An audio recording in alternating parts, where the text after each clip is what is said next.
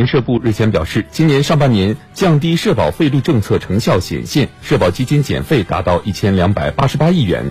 降低社保费率减轻了企业的负担，但同时也增呃带来了社保收入的减少，这也引发了大家对于社保体系可持续发展的担忧。对此，人社部进行了回应。来听报道。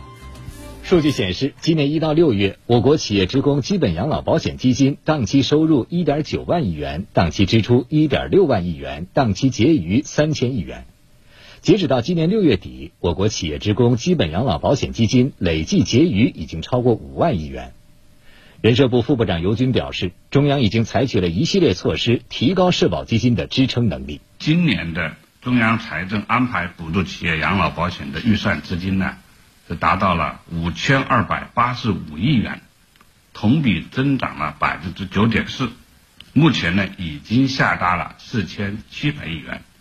国家已经建立全国的社会保障基金作为战略储备，基金的规模啊在不断的扩大。